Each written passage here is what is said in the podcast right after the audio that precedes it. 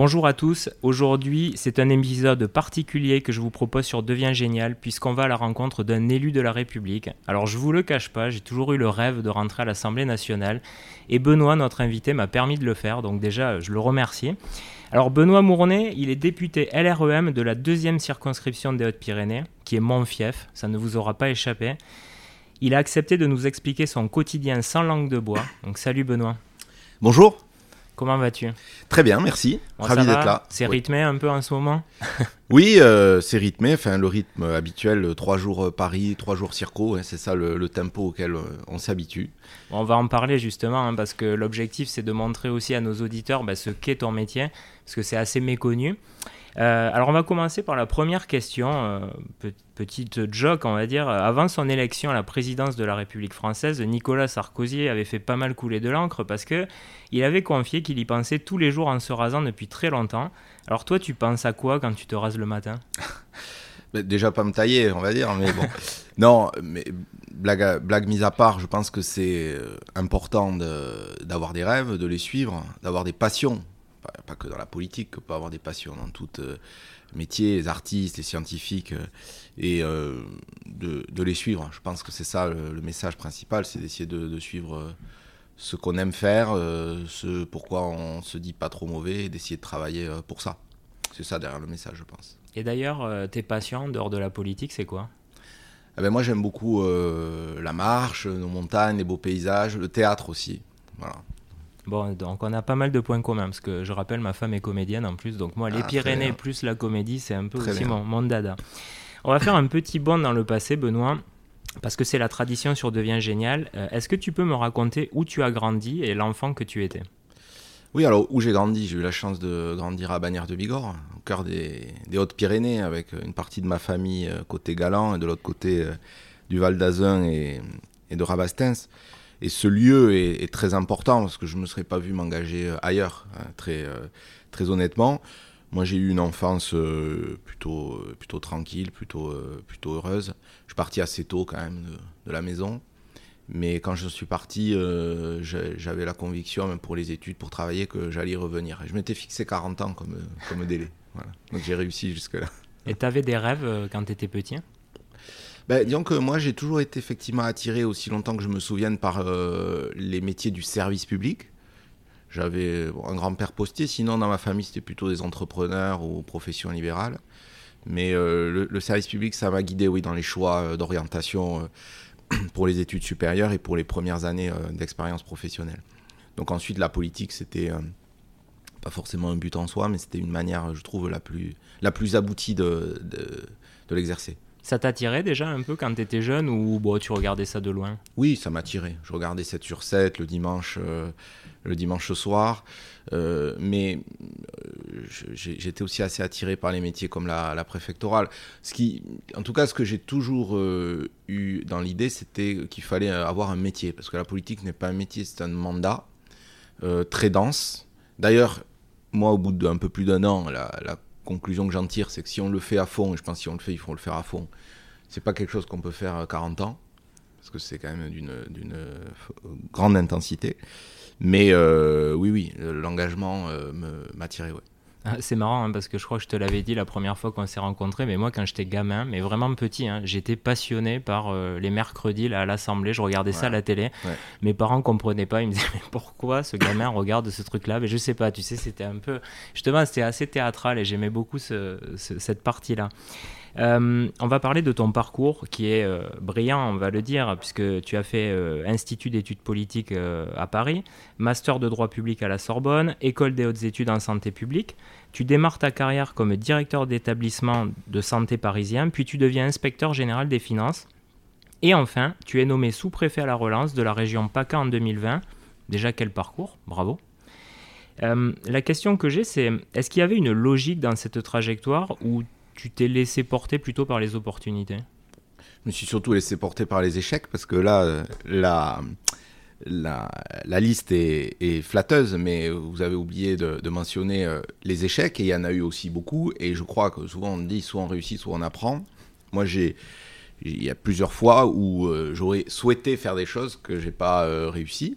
Et c'est comme ça qu'aussi on, on s'oriente. Par contre, il y a un fil effectivement je le disais, ça a été le service public. Et donc, même quand, à un moment donné, j'ai pas réussi les concours que j'aurais espéré avoir au départ, je suis resté fidèle à cette, à cette logique, avec aussi l'arrière-pensée le jour venu de, l'engagement. Parce qu'il est vrai, on parle sans langue de bois, que dans ce pays, c'est plus facile de s'engager en politique lorsqu'on est déjà dans la sphère publique que quand on est, par exemple, chef d'entreprise euh, où il faut euh, euh, tout, lâcher. Voilà. Mais en tous les cas, bien sûr, il y a des opportunités, il faut savoir les saisir, mais je pense que parfois, il faut aussi un peu résister pour quelque chose auquel on croit et qu'on veut. Donc, essayer de garder quand même un fil. Alors, tu parlais d'échecs, est-ce qu'il y en a un qui t'a particulièrement marqué et peut-être qui a été fondateur pour la suite? Non, non, euh, je, je, dirais pas ça. Je dirais pas ça. C'est que, euh, en fait, on, voit a posteriori des, un, parcours, un CV. toute personne a des, parcours intéressants. Mais je crois que dans ce pays, on, surinvestit le, diplôme initial. C'est une erreur fondamentale. D'ailleurs, en France, les étudiants sont 2-3 ans plus jeunes que la moyenne des autres euh, grands pays européens. On a tendance à vouloir euh, absolument atteindre un diplôme, euh, se former, puis après passer dans la vie professionnelle. En réalité, c'est pas comme ça, c'est des allers-retours, c'est la formation tout au long de la vie. Donc effectivement, à l'époque, si je me resitue, quand après Sciences Po, où je m'étais programmé pour l'ENA et que j'ai pas réussi à l'avoir, Bon, bah oui, j'étais déçu, mais au final, si j'avais été énarque, euh, est-ce que j'aurais été élu député de mmh. Pyrénées? Sûrement pas. Parce que j'ai fait ensuite des métiers de, plutôt de haut fonctionnaire de terrain, et ce qui n'a pas empêché après, par la mobilité, de revenir à Bercy, à, l'IGF. Donc, donc finalement, voilà, il ne faut pas euh, se laisser euh, décourager par des choses qu'on n'a pas un instant T. la vie laisse, laisse aller son chemin et parfois euh, ce qui se passe doit se passer à un moment donné pour qu'il y ait quelque chose de différent et de mieux plus tard. Alors tu viens de le dire, tu as fait quand même pas mal de métiers de terrain. Euh, qu'est-ce que tu as appris de fondamental justement au contact des gens sur le terrain et qui aujourd'hui te sert euh, dans ton mandat? Ben, Je pense qu'il faut toujours en toute décision avoir le souci de la, de la mise en pratique des choses, de leur réalité dans le, dans le, si on peut dire, dans le premier ou dans le dernier kilomètre et de se garder de choses trop euh, belles, mais trop belles dans le concept. Voilà. Donc euh, effectivement, moi, dans, le, dans le, les travaux législatifs, j'ai parfois euh, toujours plus le souci du, résultat que de savoir si on a voté des milliards sur telle ou telle mmh. politique publique. Je pense que c'est ça qui, qui, nous guide, et ensuite que le terrain... ça implique aussi de considérer que les gens ont des parcours, des subjectivités différentes et qu'il faut convaincre et pas plaquer des raisonnements. Mm. Euh, c'est ça aussi qui est intéressant dans la fonction de député, c'est qu'on rencontre des gens très différents et qu'on est aussi une forme de, de, connecteur entre des mondes et des réalités euh, différentes mm-hmm. sur le terrain. Et on doit les, les, retranscrire à Paris. Alors justement, on va rentrer dans le vif du sujet. Euh, en 2022, tu es élu député de la deuxième circonscription des Hautes-Pyrénées avec un score sans appel. Hein. Qu'est-ce qu'on ressent quand on devient député du territoire de son enfance? Alors, score sans appel, ça n'a pas été si, net, mais enfin, euh, oui, il y avait quand même une, avance. Moi, ce que j'ai ressenti, bah, évidemment, euh, on ressent de la fierté, on ressent euh, une forme de responsabilité, parce que, vous savez, quand vous êtes fonctionnaire, vous représentez le gouvernement dans un territoire. Là, on représente les gens. On est élu par une partie des gens. En fait, on les représente tous. Et donc, immédiatement, il faut essayer de se glisser dans ce, dans ce costume que vous êtes le député de ceux qui ont voté pour vous, de ceux qui n'ont pas voté pour vous et de ceux qui n'ont pas voté du tout, d'ailleurs. Y compris ceux qui ne peuvent pas voter, comme nos plus jeunes et pour qui on, finalement on, travaille. Donc euh, c'était euh, effectivement le retour, au, le retour au pays, l'engagement et une volonté euh, féroce de, de représenter de mon mieux les, les, citoyens des Hautes-Pyrénées à Paris chaque semaine. Mais quand tu te réveilles le lendemain matin, est-ce que tu n'as pas à un moment donné une pointe d'appréhension en te disant waouh, quand même là, euh, enfin parce que tu es dans l'euphorie de la campagne, il faut gagner, mais tu pas sûr. Euh, et là, tu gagnes. Donc c'est très soudain finalement, euh, ça, arrive d'un coup. Donc est-ce que finalement tu es déjà préparé et tu te dis bah, c'est la suite logique et maintenant j'attaque? Ou est-ce hmm. que quand même tu te réveilles et tu dis waouh, là j'ai quand même un gros truc à faire maintenant? Non, ça arrive pas d'un coup parce que c'est un processus déjà. Euh, le, plus long combat, il est face à soi-même. Ensuite, il y a le combat pour l'investiture. On va en parler. Ensuite, il y a le combat de la campagne du premier tour, puis du deuxième tour. Donc en réalité, on, s'est beaucoup confronté, euh, on a beaucoup réfléchi, on a beaucoup été confronté au terrain, aux gens. Donc, quand le, mandat commence, on, on, a envie de faire plutôt. Voilà. Donc, après, immédiatement, on est pris par l'enchaînement des rythmes. Enfin, voilà, des 3-4 jours, 3-4 jours. Chez nous, dans les Hautes-Pyrénées, c'est bien ainsi. Il y a aussi une attente d'un député de terrain. Euh, parfois, je le disais un peu en rigolant, de super conseiller général, alors qu'on n'a pas de mandat local, mais il y a un peu de ça. Hmm. Euh, le mandat est national, mais aussi, il n'a de sens que s'il est profondément ancré dans le territoire. Donc, moi, j'essaye de suivre ça à 50-50. Après, sur le fond, pour répondre plus précisément, c'est vrai que le fait d'avoir eu un parcours dans, dans la fonction publique, euh, notamment dans la préfectorale, sur le fond des sujets, je veux dire, j'ai pas découvert en vérité, et même l'environnement institutionnel parisien non plus.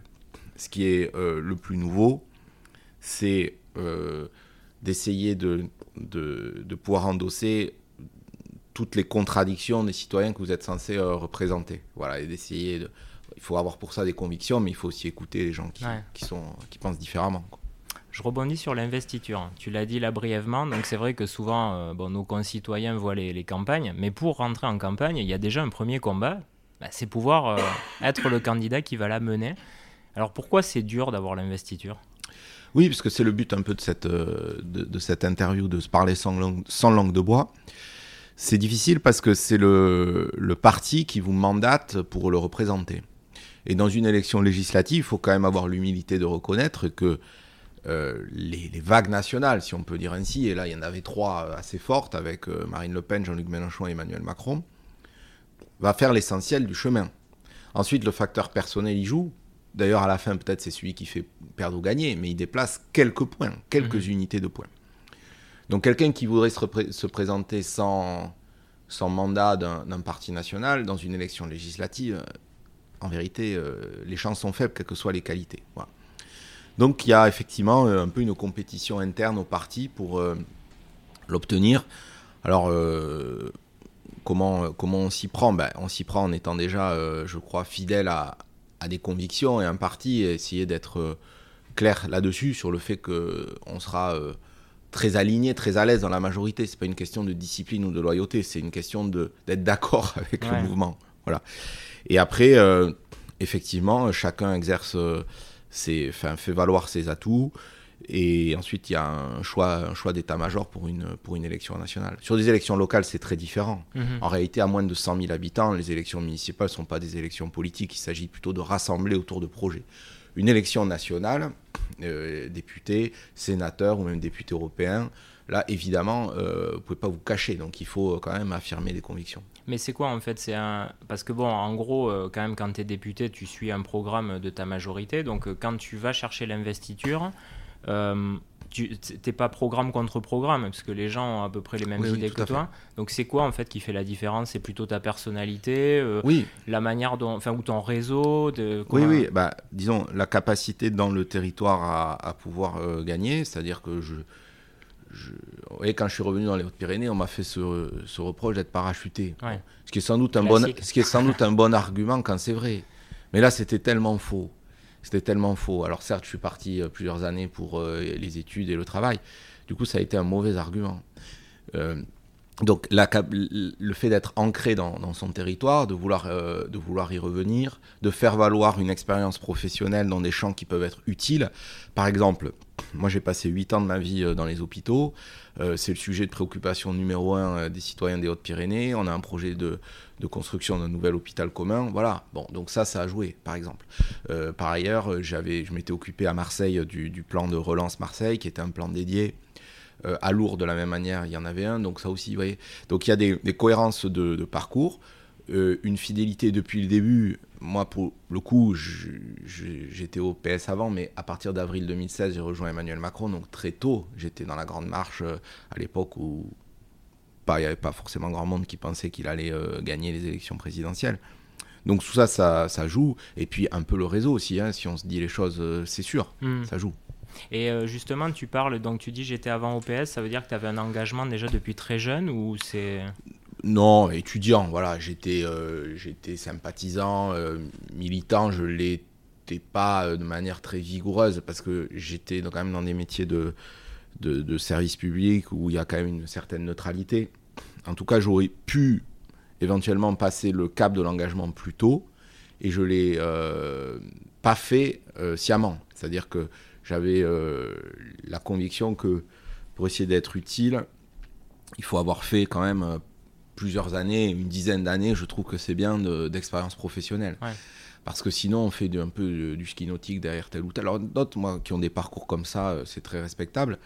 Mais je pense que peut-être qu'ils deviennent des meilleurs politiques parce qu'ils ont baigné depuis le début.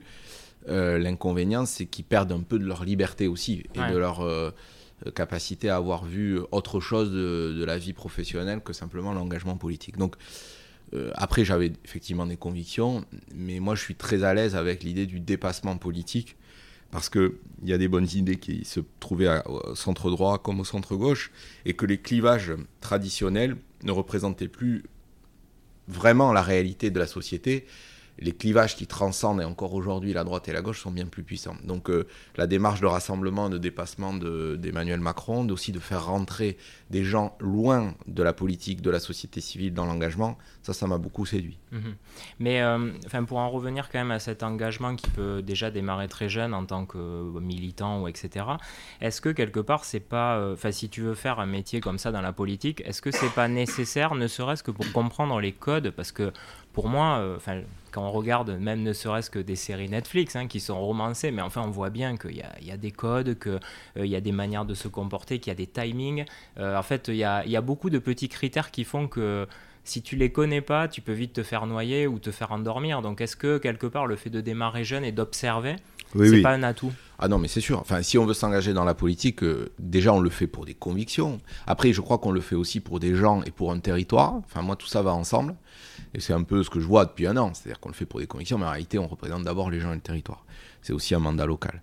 Mais vous avez raison, si on est passionné par euh, la politique, qu'on a envie de s'engager, il faut à un moment aller dans les partis, parce que c'est ça la brique euh, de base de la démocratie, de se confronter à d'autres, de voir le côté un peu idéaliste, mais de voir aussi parfois euh, les côtés un peu plus sournois ou compétitifs qu'il peut y avoir. Bon, moi, j'essaye de pas m'attarder là-dessus. C'est pour ça que j'ai pas. Euh, j'aurais été un très mauvais apparatchik, par exemple. Bon, hmm. mais euh, il faut quand même euh, savoir naviguer un petit peu, oui, dans le monde politique hmm. et dans les partis et pas être trop naïf. Ça, c'est sûr. Voilà. Moi, par exemple, j'ai raté l'investiture en 2017. Je, je pensais pouvoir avoir. J'ai beaucoup appris et j'ai pas reproduit les mêmes erreurs en 2022. Bon, maintenant, on va parler de, l'Assemblée nationale, parce qu'il y a beaucoup de préjugés, comme je te le disais tout à l'heure, il y a quand même un côté très, très théâtral, pardon. Euh, on les voit hurler, parfois il y a des images où on les voit dormir, jouer aux mots croisés, et d'ailleurs, souvent, les journalistes s'amusent euh, à mettre ça beaucoup en avant.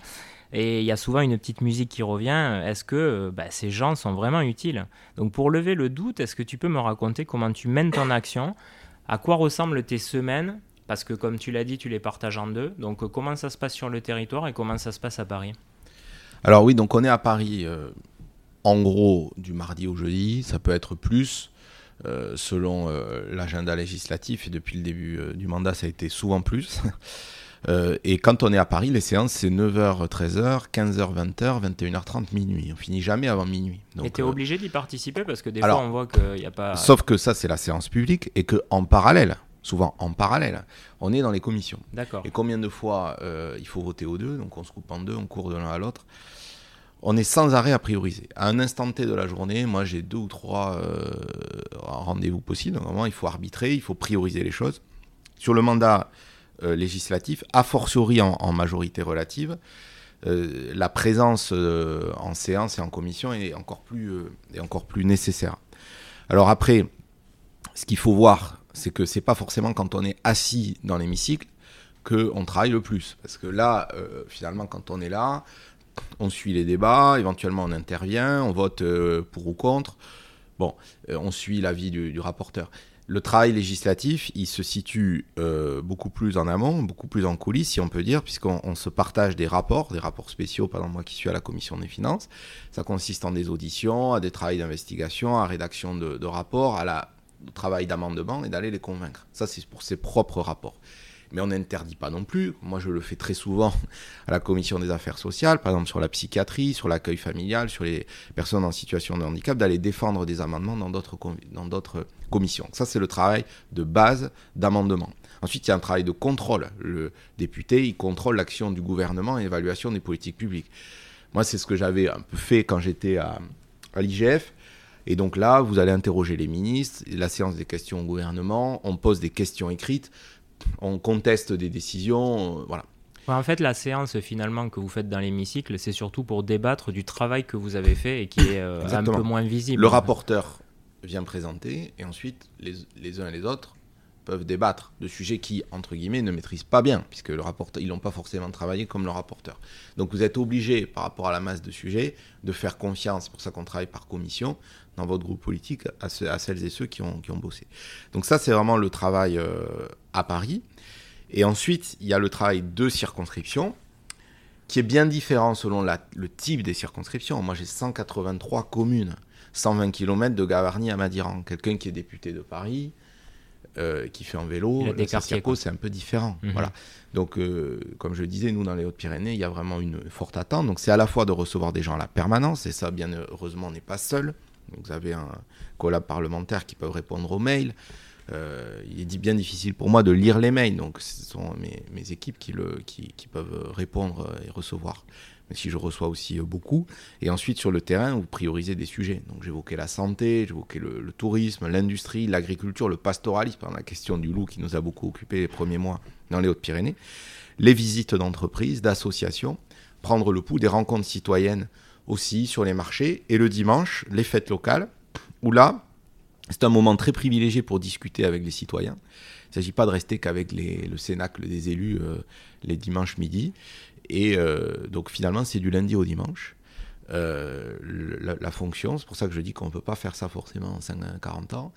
Vous y laissez votre vie personnelle, en vérité. Voilà, donc c'est 3-4 jours Paris, 3-4 jours Circo. C'est un engagement qui va bien au-delà d'un métier.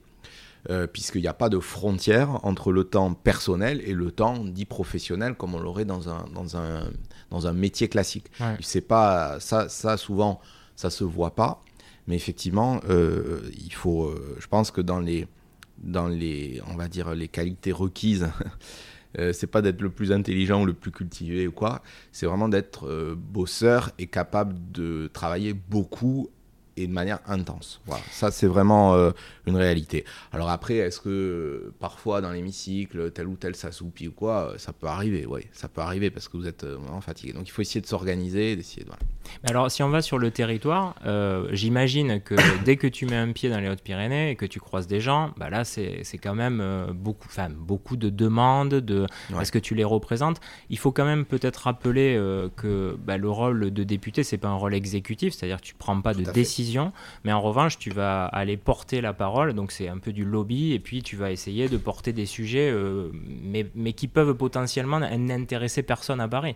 Donc euh, quand tu vas, par exemple, tu parlais du loup, comment tu fais pour avoir un vrai impact là-dessus, euh, sachant que j'imagine que quand tu arrives à Paris, les mecs, ils te disent, ouais, le loup, euh, c'est chez toi, quoi. Mais moi, ça m'intéresse pas. Exactement. Donc euh, c'est vrai, vous avez raison. Il faut rappeler, c'est pas un mandat euh, exécutif. J'ai pas de mandat local. Et des fois, je dis, j'avais beaucoup plus de responsabilité, de capacité à décider quand j'étais directeur d'établissement public ou sous-préfet. Ça, c'est une évidence. Mais c'est pas le rôle du député. Le rôle du député, il représente les gens à Paris. Et effectivement, il y a, bon, lobbying, il y a un peu de ça. lobbying territorial. Donc on, déjà, on essaie de fédérer les élus de la montagne qui ont les mêmes euh, problématiques que nous.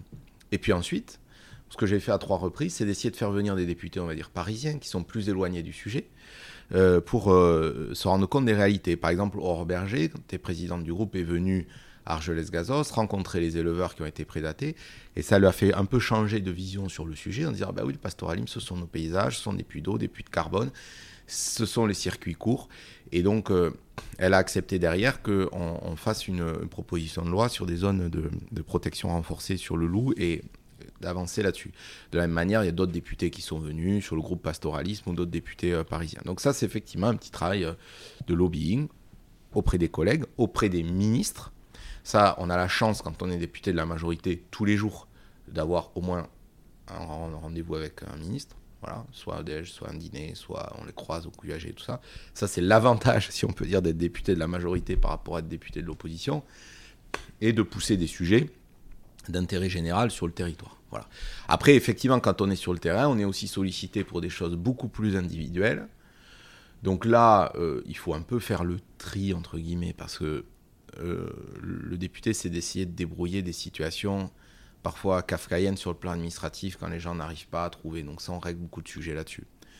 Mais ensuite, la demande purement individuelle, bon, euh, là, on dépasse un peu le, rôle. Et effectivement, je, moi, j'ai pas de levier de décision et d'action sur euh, des sujets très locaux. Mhm. Donc ça, il faut travailler avec les élus. Et moi, je suis de ceux qui pensent que c'est une bonne chose que le cumul des mandats se soit arrêté. Certains le regrettent, parce qu'effectivement, ça avait l'avantage aussi de donner plus de levier d'action locale. Mais d'un autre côté, eh ben, les députés étaient beaucoup moins présents à Paris. Et quand même, le mandat, c'est quand même un mandat national avec euh, une fonction de contrôle du, gouvernement. Mhm. Donc moi, j'essaye vraiment de faire le 50-50. C'est pas facile parce que je vois que les collègues, ils, ils, colorent un peu plus le mandat national ou local. Mais je pense que c'est ça qui, qui, est attendu de nous. Quoi. On va juste faire une petite parenthèse sur les sujets euh, qui te préoccupent aujourd'hui, parce que on le voit euh, aujourd'hui en politique, euh, bah, il y a un sujet chasse l'autre. Je, trouve que c'est toujours difficile de garder des sujets sur le temps long, alors que malgré tout, les résultats ils viennent souvent là-dessus. Toi aujourd'hui, si, si je te pose la question, quelle est ta top priorité en national et ta top priorité en local, tu réponds quoi? La santé. C'est le sujet numéro un de préoccupation, c'est un rendez-vous sur quatre, un rendez-vous sur cinq euh, dans la circonscription. Pour le dire franchement, moi j'ai passé presque dix ans euh, aux hôpitaux de Paris, je reviens dans les Hautes-Pyrénées, je constate qu'il euh, y a des inégalités territoriales d'accès aux soins qui sont considérables dans ce pays. C'est pas du tout un problème de compétence des médecins qui sont là, hein, attention, absolument pas, mais c'est la réalité démographique médicale euh, la capacité à attirer pour euh, des territoires qui ne sont pas des territoires métropolitains. Et donc, bien sûr, on est attaché aux hôpitaux de proximité. Dans les Hautes-Pyrénées, on veut les, défendre. Mais le sujet, c'est que quand on a un problème médical, c'est qu'on puisse être traité aussi bien quand on est à Tarbes, quand on est à Toulouse. Mhm. Voilà. Donc là, par exemple, il y a un projet d'hôpital commun qui est absolument indispensable. Il y a aussi, pour le premier recours, un paradoxe, c'est que euh, le désert médical, il va être plutôt dans Tarbes que dans les communes rurales alentours qui peuvent bénéficier d'outils comme les zones de revitalisation rurale. Donc voilà, voilà, ça c'est la priorité locale. Et au plan national, moi je suis de ceux qui défendent, et d'ailleurs un exemple où je l'ai défendu un peu contre le groupe et contre le gouvernement, qu'il faudrait introduire une dose de régulation dans l'installation des médecins. Vous avez un dermato vous en avez 11 à Pau. Vous avez un rendez-vous chez un spécialiste en deux jours dans le, au Pays Basque. Parfois il faut huit mois chez nous. Donc là, c'est quand même un sujet pour les médecins spécialistes. Donc ça, c'est vraiment euh, le sujet. Et plus globalement, c'est un peu moi le sens de mon engagement. C'est la défense des services publics. On a eu des périodes au début des années 2000 où il était de bon ton de faire du fonctionnaire bashing. Je pense que ça a fait beaucoup de mal. Et aujourd'hui, euh, on en est revenu, on remet beaucoup d'argent, que ce soit dans la police, la justice, la gendarmerie, on a tenu deux brigades nouvelles dans les Hautes-Pyrénées, les écoles. Euh, avec des revalorisations importantes, mais et euh, les hôpitaux. Simplement, moi, mon travail, c'est que ça se voit rapidement. Voilà. Mhm. Après, sur la politique économique, évidemment, euh, et la réindustrialisation, qui est un peu la mère des batailles, là, il y a une, davantage une continuité d'action depuis 15 ans. C'est pour ça qu'on en voit les résultats que notre majorité ne peut pas s'attribuer totalement. Mais quand même, je pense qu'il a été accéléré sur la baisse du chômage dans ce pays. Quoi et la réindustrialisation et le fait d'attirer des emplois euh, dans nos territoires. On va aborder un, autre sujet. Euh, la politique, euh, on le voit, c'est une discipline féroce. Et je trouve que depuis quelques années et l'essor des réseaux sociaux, bah, la pression elle est devenue monstrueuse. Le peuple voudrait que tu sois parfait, que tu fasses aucun écart. Est-ce que se lancer dans cette voie, c'est accepter d'appartenir au peuple français, mais plus encore qu'il y a quelques années, euh, parce que là, tu es méga exposé. C'est-à-dire, il y a un mec qui peut te filmer dans la rue euh, et euh, aller essayer de faire une polémique, ce qui n'existait pas peut-être il y a une vingtaine d'années. Oui, les réseaux sociaux changent la donne. L'exigence de, transparence et de, rendre compte s'est durcie et c'est bien. On est très contrôlé. Déjà dans la campagne, les comptes de campagne sont examinés au peigne fin. Ensuite, dans le mandat, vous avez la haute autorité de la transparence de la vie publique sur le votre patrimoine, les liens d'intérêt qu'il peut y avoir. Et enfin, vous pouvez être tiré au sort, moi ça m'est arrivé dès la première année, sur le contrôle de vos frais de mandat. D'accord. Donc tout ça s'est bien passé, mais c'est beaucoup de travail et de, et de réponses et de justificatifs, aussi pour les équipes euh, là-dessus. Et je trouve que c'est bien. Donc effectivement, quand on s'engage dans un mandat public, il faut avoir à minima une forme de déontologie, de comprendre qu'il y a l'intérêt public et l'intérêt privé, et que les deux doivent jamais se croiser. Hmm. Euh, sinon, vous êtes en situation, vous mettez en situation vous-même de, lien d'intérêt. C'est-à-dire que vous pouvez défendre une conviction euh, qui va dans l'intérêt général et pour avoir un intérêt personnel qui viendrait la percuter, il faut absolument être capable de le scinder. C'est pour ça que je disais que quand on est fonctionnaire avant, on est habitué à ça et qu'on s'expose naturellement un peu moins forcément à, ces, à des potentiels conflits d'intérêts. Ouais, mais euh, excuse-moi, je te coupe, mais moi je trouve qu'il y a une agressivité, enfin d'ailleurs même euh, physique, hein, auprès des élus. On l'a vu, il y a, ah quand même eu des, des faits euh, assez graves enfin qu'on voyait pas avant ou alors on le savait pas mais enfin moi j'ai jamais vu quelqu'un qui se faisait euh, attaquer dans sa maison euh, qui se faisait menacer Enfin, je veux dire, on, on est monté d'un cran. Donc, euh, est-ce que tu vois, le jeune qui nous regarde aujourd'hui, il se dit pas, non, mais c'est une fonction de taré, je vais surtout pas aller faire ça parce que je m'expose. Enfin, je mets peut-être même mon intégrité physique, celle de ma famille en jeu, quoi. Tu vois, ça fait hmm. peur quand même. Non, mais c'est sûr qu'il y, y a, une montée de la violence et sur toute forme d'autorité, même les, pour les professeurs, l'autorité du savoir a baissé. Ça, c'est l'effet, euh, c'est le pire et le meilleur des réseaux sociaux, ça c'est sûr. Donc euh, là-dessus, euh, oui, c'est vrai, c'est absolument inacceptable. Quand il se passe des incidents, quand même, une grande majorité des gens le condamnent, mais il y a une vigilance et il y a une prévention. Moi, je trouve que les services de police et gendarmerie font un travail remarquable, même dans les moments de, tension, on est quand même assez suivi, assez surveillé, assez entouré. Euh, mais c'est vrai qu'on a vu des choses qu'on ne voyait pas avant sur euh, des maires ou autres. Donc euh, il faut le dénoncer avec la plus grande vigueur, le punir avec la plus grande vigueur, rien laisser passer de tout ça, parce que c'est c'est totalement délétère, mais effectivement, on a l'impression parfois d'évoluer dans une télé-réalité, ouais, compte tenu des réseaux sociaux. Et d'ailleurs, ça pèse aussi sur la nature des débats, parce que personne ne voudrait remettre en cause le fait que les débats soient filmés. Et pour autant, le fait qu'ils soient filmés conduit davantage à des postures que s'il n'y avait pas la caméra ouverte. Et on le voit d'ailleurs euh, vraiment entre la séance et la commission. parce qu'après, tu parles avec les mecs en dehors, en off, et là, ça se passe très bien, alors que vous pouvez vous écharper euh, à la télé. Quoi. Oui. Hmm. Bon, la promesse que j'ai faite en montant cette interview, c'était de surtout pas faire de politique. Je voulais pas qu'on parle de sujets politiques particulièrement, mais euh, il y a quand même un sujet sur lequel je voulais t'interroger, parce que je suis particulièrement engagé, tu le sais, sur les sujets d'éducation et d'orientation.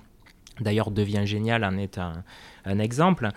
Euh, en fait, je trouve que le monde public et le monde du privé s'opposent depuis des décennies et que ce fossé n'aide pas les jeunes. Euh, depuis 20 ans, euh, moi j'ai passé, et toi aussi sûrement, par le circuit de l'orientation. Je l'ai redécouvert il y a deux ans. J'ai l'impression qu'il n'y a pas grand-chose qui a changé.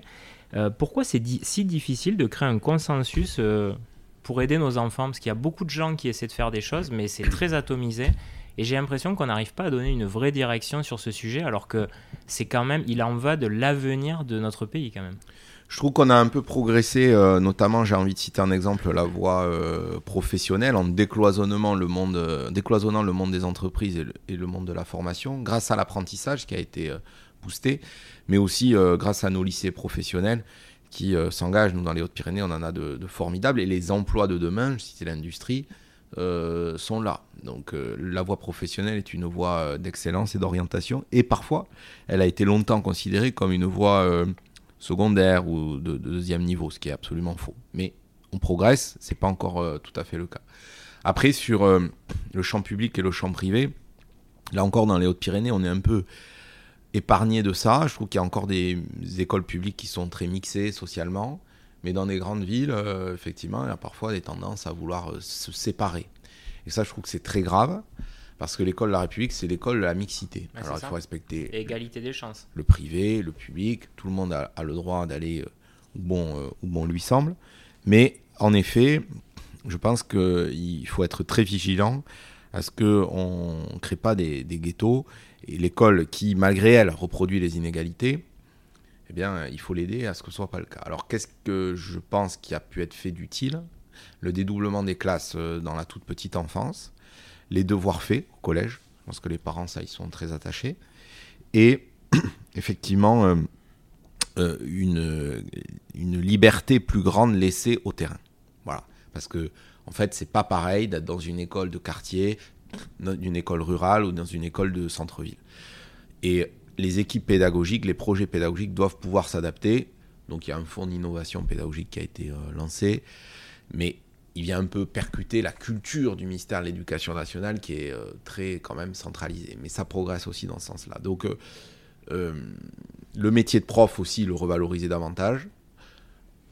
Une marche énorme est faite cette année. C'est-à-dire que c'était 1700 nets pour commencer une carrière, là c'est 2100. Dans les zones difficiles, repérer plus, c'est de 2100 à 2500 on revient en début, en fin de carrière dans la moyenne de l'OCDE. C'est pas encore assez. Ne me faites pas dire ce que je ce que je dis pas. Mais effectivement, il faut redonner toutes ces lettres de noblesse au métier de professeur.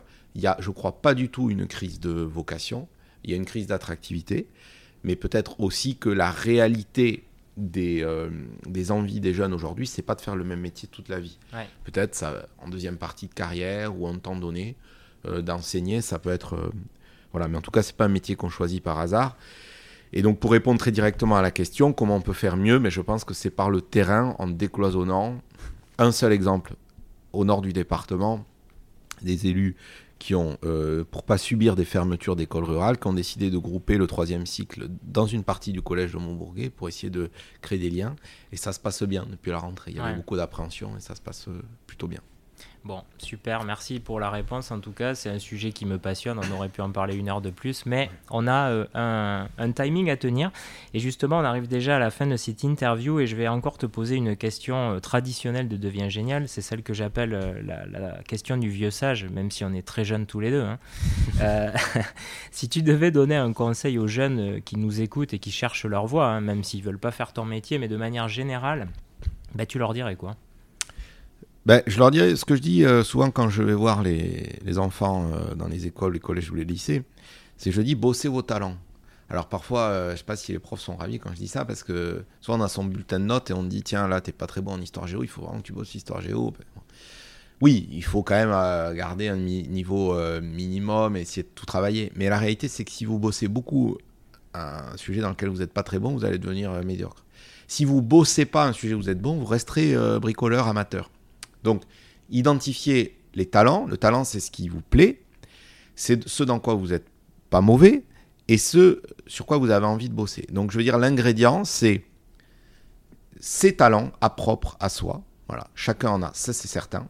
Et il ne faut pas se laisser guider par des prestiges réels ou supposés qui auraient des talents plus valables que d'autres. Et le travail. Voilà, c'est les deux ingrédients, je pense. C'est les deux conseils que je donnerai. Euh, et ainsi, on a une petite chance de prendre plaisir à travailler, ce qui est quand même un peu le, but. Euh, et aujourd'hui, je pense que ça rejoint un peu la question de l'orientation. C'est pas se laisser plaquer des schémas, d'être curieux, de discuter avec des gens et euh, d'écouter son cœur. Bah, merci pour ce joli mot de la fin. Alors déjà, un immense merci de m'avoir reçu euh, ici, dans les locaux de l'Assemblée nationale. C'était un rêve et je peux confirmer que tu travailles beaucoup parce qu'on a eu du mal à trouver le créneau. mais en tout cas, euh, non, non, mais je plaisante. En tout cas, un grand merci euh, pour ton accueil.